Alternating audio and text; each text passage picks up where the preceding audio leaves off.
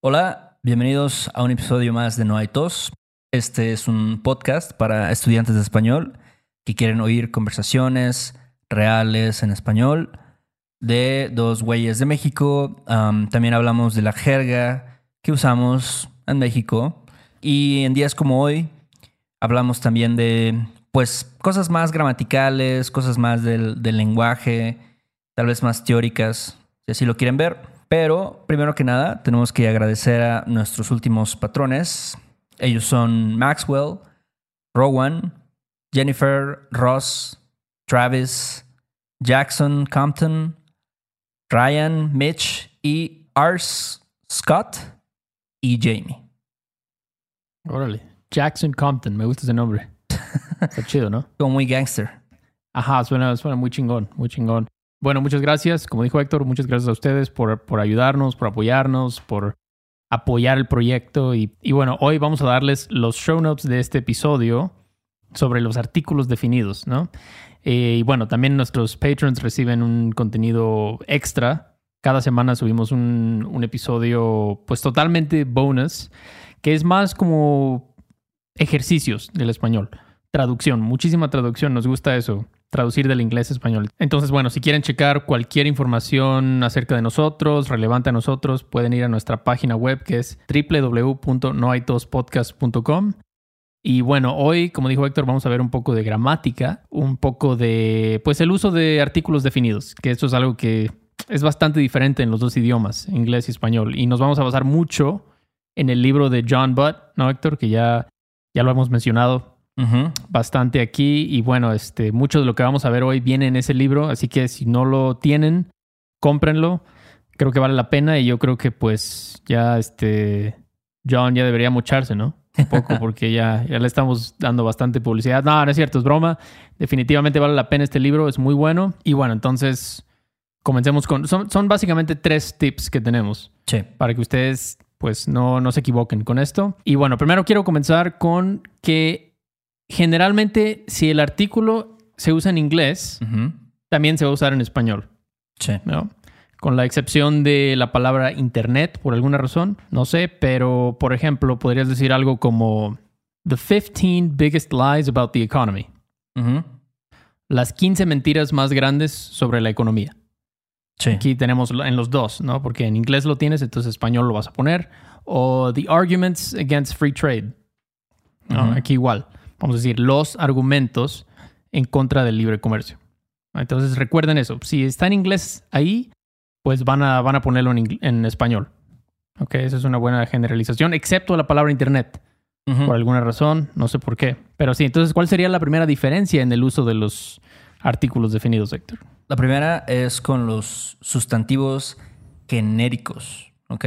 Así es. Entonces, um, creo que esto es más en inglés cuando tú hablas de un sustantivo genérico, no usas el artículo, ¿no? Pero en español sí tienes que usarlo a la de huevo.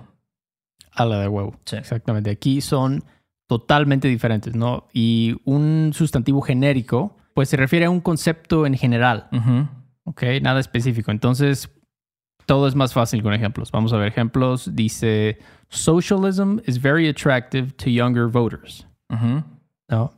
Aquí estamos diciendo que socialism es un concepto en general, ¿no? Entonces en español sí tenemos que poner el artículo. El socialismo es muy atractivo para los votantes jóvenes. ¿O cuál sería otro ejemplo? Por ejemplo, climate change is the leading cause of global poverty. ¿okay? Em, que sería entonces el cambio climático es la causa principal de la pobreza global. No sé si es cierto eso. Yo no sé, me pareció haberlo leído ahí en alguna página de internet, pero lo importante es que climate change también es un concepto en general. Exacto. Entonces en español tenemos que decir el cambio climático. No se puede decir solo cambio climático. Suena mal, ¿no? Es entendible, pero suena mal. O algo un poquito más elaborado. Por ejemplo, cognitive dissonance has been one of the most enduring and successful theories in the history of social psychology. Por ejemplo, ¿no? La disonancia cognitiva ha sido una de las teorías más duraderas y exitosas en la historia de la psicología social. Entonces aquí de nuevo tenemos este, varias cositas, ¿no? Tenemos em, el cognitive dissonance, que también es un concepto. Ujú. En general, entonces decimos la disonancia cognitiva. Y también la psicología social, ¿no? Exacto. Social psychology. Entonces aquí, ojo con esto, estos conceptos en español van a llevar el artículo, ok. ¿no? Ok, entonces, ¿cuál es el, la siguiente cosa, la siguiente diferencia? Bueno, la siguiente cosa es el con las sustancias. O sea, que también son, digamos. Bueno, no, no es algo abstracto, no es algo que existe, pero al final también eso es un, un sustantivo. Entonces, si dices algo como Oxycodone killed more than 70,000 Americans in 2019, igual tienes que decir la oxicodona mató a más de 70,000 americanos en el 2019. Oxycodone es una, una sustancia, ¿no? Entonces aquí, de nuevo, las sustancias en español llevan el artículo. La oxicodona, que pues sí es súper adictiva esa cosa. Sí, yo no sé, aquí en México yo creo que no sé si hay tantas personas que, que son adictas a la oxicodona. ¿Verdad que no se oye mucho de eso aquí? No, ¿eh? No. Qué bueno, supongo, pero pues qué malo por, por los americanos, ¿no? Ojalá se pueda arreglar eso. Pero bueno, otro ejemplo podría ser trans fats were approved by the FDA for many years, ¿no? Ujú. Entonces aquí trans fats es una sustancia, una sustancia, entonces las grasas trans fueron aprobadas por la FDA por muchos años. De hecho, creo que todavía aquí sí se, sí se, se consumen, ¿no? Las, las grasas trans. Yo creo que sí. Mira, si tantos productos tienen tantas marcas que dicen exceso de azúcares, exceso de grasas, yo creo que sí. Ha de ser muy difícil para los gobiernos totalmente prohibirlo, ¿no? Sí. Muchos, tal vez hay muchos intereses económicos ahí, pero bueno. Entonces recuerden, conceptos en general, sustancias también, y también muy importante cuando hablamos de sustantivos contables que se refieren a todos los miembros de su clase, Ok. ¿ok? Con ejemplos va a ser más claro. Por ejemplo, se dice Mexicans are known for always being late. Estamos hablando de un sustantivo contable porque es Mexicans, two Mexicans, three Mexicans, etc. Y nos estamos refiriendo a todos los mexicanos, desafortunadamente. ¿no? Por eso decimos, los mexicanos son conocidos por siempre llegar tarde. Sí. Ay, pero, pero sí, es triste. Pero sí, esa es la, la reputación, ¿no? ¿O algún otro ejemplo? Por ejemplo, algo más este, positivo. Ándale. Puppies are highly social animals. Ujú. ¿ok? Y aquí igual, los cachorros, ¿no? Los cachorros son animales altamente sociales. Exacto, estamos diciendo que todos los cachorros, básicamente, estamos generalizando. Sí. Entonces recuerden eso, son las, las, perdón, son los conceptos en general, socialismo, cambio climático, disonancia cognitiva, sustancias, oxycodone, grasas trans, agua, lo que tú quieras, y sustantivos contables cuando hablamos de todos los miembros, ¿no? Mexicanos, cachorros, lo que sea. Y bueno, entonces vamos a ver ahora el segundo tip y se refiere a sustantivos partitivos. ¿Qué es esto? ¿Qué es esto? Bueno, los sustantivos partitivos, aquí se refiere a, mm, digamos, la parte, como dice el nombre, ¿no? Se refiere solo a una parte de algo que tiene una totalidad, ¿no? O sea, eh, como si dices algo como una parte del agua, no te refieres a toda el agua, ¿no? Una parte de la leche, por ejemplo. Exactamente, ¿no? Sí, sí, dices, este, quiero agua. Quiero agua, pues no dices quiero el agua porque te estás refiriendo a some, I want some water, pero no toda el agua, ¿no? Entonces hay dos tipos de sustantivos partitivos, los que son no numerables, como agua o dinero o leche, cosas que no puedes contar, o sí contables, como pesos, dólares, etcétera, perros. Ujú. Entonces si tú dices algo como I need warm milk right now, Ok. aquí dirías necesito leche caliente ahora. Ujú. No, no sé por qué dirías eso, pero, pero sí, no sé, no sé por qué pensé en eso. Suena raro eso, pero Ajá. no sé por qué pensé. Este, entonces aquí estamos hablando, I want some, no, I need some, perdón, ¿no? No quiero toda la leche en el mundo, solo un poquito ahora, Sí. ¿no? Entonces por eso decimos partitivos. Una parte del sustantivo, entonces aquí no llevamos el artículo, Ujú. ¿ok? Con sustantivos partitivos no usamos el artículo, ¿no? ¿Qué otro ejemplo? Um, si dices algo como We had bad soup for dinner last night. ¿Es en serio eso? No, Ah, no, no. ok, ya. No, yo nunca Sí, comería sí, sí. bad soup. Um, No, no, no. pero sería anoche cenamos sopa de murciélago.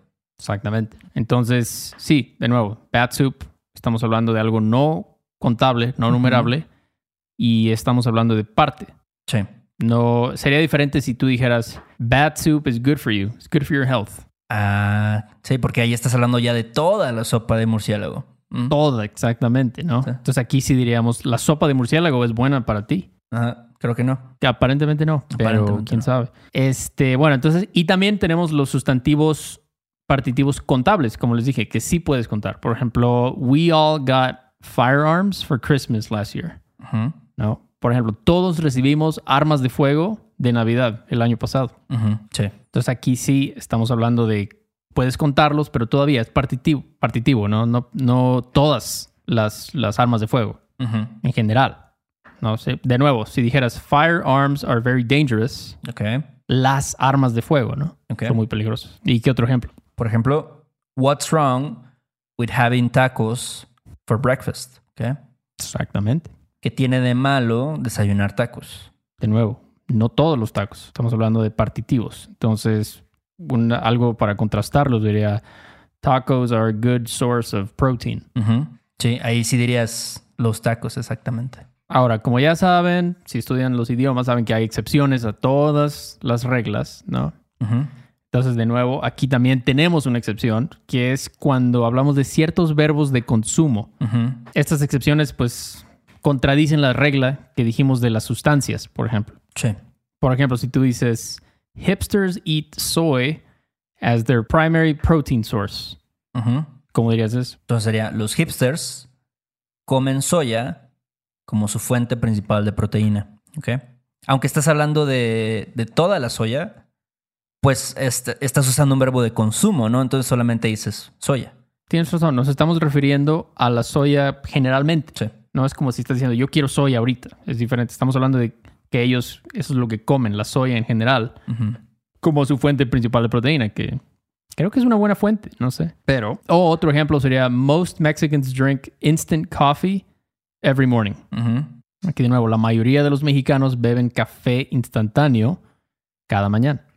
Es verdad. Es verdad, es verdad, es un poco triste, pero Sí. es la verdad, los mexicanos no les importa mucho el café, o no nos importa mucho. Ah, yo creo que también, también es una cuestión, bueno, ya me va a salir el tema, pero es una cuestión económica, ¿no? O sea, también no, a lo mejor no todos tienen el acceso al dinero para poder comprarse café y, ¿sabes? Su, su grinder y su French press. Ah, Entonces nada más agarras tu botellita así de Nescafé, calientas tu agüita, se lo echas y ya. Y órale, ya, ya estás. Va para adentro. Tienes un buen punto, un buen punto. Pero sí, entonces con estos verbos de consumir, puede ser también de desear o de producción, pero principalmente con consumir. Por ejemplo, yo no como carne también, esta frase, ¿no? Estamos hablando de la carne en general, Sí, pero aún así no decimos la carne, decimos yo no como carne, no soy vegetariano, no como carne. exacto. Entonces, bueno, pues es bastante, yo sé que es bastante, mucha terminología aquí, pero bueno, si quieren eh, los, los show notes, como les dijimos, el, el PDF, lo pueden checar ahí en nuestra página de Patreon. ¿Y qué más, Héctor, antes de irnos? ¿Qué más? También, como habías dicho, en Patreon tenemos pues más contenido. De hecho, tenemos ejercicios acerca de los artículos. Entonces, si ustedes quieren practicar, solamente necesitan eh, pues ser miembros de Patreon y también, saben, pueden entrar a nuestra página web, que es noaitospodcast.com. Ahí también pueden encontrarnos. Si quieren tomar una clase con nosotros, este, chequen este video que va a estar en YouTube también. Correcto, sí, ya, ya, ya estamos, como les dije la semana pasada, ya estamos con Tokio, con todo el power ya en YouTube. Y este, suscríbanse al canal si pueden, ya vamos a empezar a sacar ahora sí ya, por fin, más contenido. Denle like y bueno, cuídense mucho. Gracias a nuestros patrones y hasta la próxima. Sale, Beto. Bye. Órale, chao. Este episodio de No hay tos es patrocinado por Rosetta Stone. Si además del español deseas aprender otro idioma y no sabes cómo empezar, Rosetta Stone es la mejor opción para ti. Es una forma inmersiva y progresiva de aprendizaje que usa imágenes, historias, diálogos y más para ayudarte a comunicarte con fluidez en el idioma que quieres aprender. Además, tiene la mejor tecnología de reconocimiento de voz para obtener retroalimentación de tu pronunciación. Está disponible desde tu computadora, tu tablet y tu teléfono y puedes hacer las lecciones en línea o descargarlas para completarlas sin conexión a internet cuando quieras.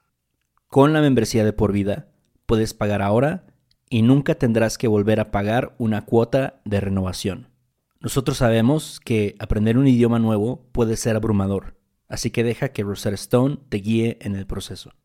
Por un tiempo limitado, puedes tener acceso de por vida a los 25 cursos de idiomas que ofrece Rosetta Stone con un 50% de descuento. Canjea hoy mismo tu 50% de descuento en rosettastone.com diagonal tos. rosettastone.com diagonal tos. ¿Estás listo para convertir tus mejores ideas en un negocio en línea exitoso? Te presentamos Shopify. Tal vez no lo sabías, pero nuestro podcast More Than Mamis es un negocio y lo empezamos por supuesto para desahogarnos y hablar sobre la maternidad, no para convertirnos en expertas de ventas y del e-commerce. Así que sí, necesitábamos ayuda para vender nuestro merch y poner en marcha nuestra tienda. ¿Y cómo suena con Shopify? Llegó otra venta. Shopify es la plataforma de comercio que está revolucionando millones de negocios en todo el mundo. Ya seas un emprendedor desde tu casa o desde donde sea, Shopify es la única herramienta que necesitas para iniciar, administrar y hacer crecer tu negocio sin dificultades. Con Shopify puedo gestionar pedidos, envíos y pagos desde cualquier lugar, brindándote toda la información y estadísticas de tus ventas al detalle. Regístrate para un periodo de prueba con tan solo un dólar al mes en shopify.com barra sonoro, todo en Ve a shopify.com barra sonoro para llevar tu negocio al siguiente nivel. Shopify.com barra sonoro.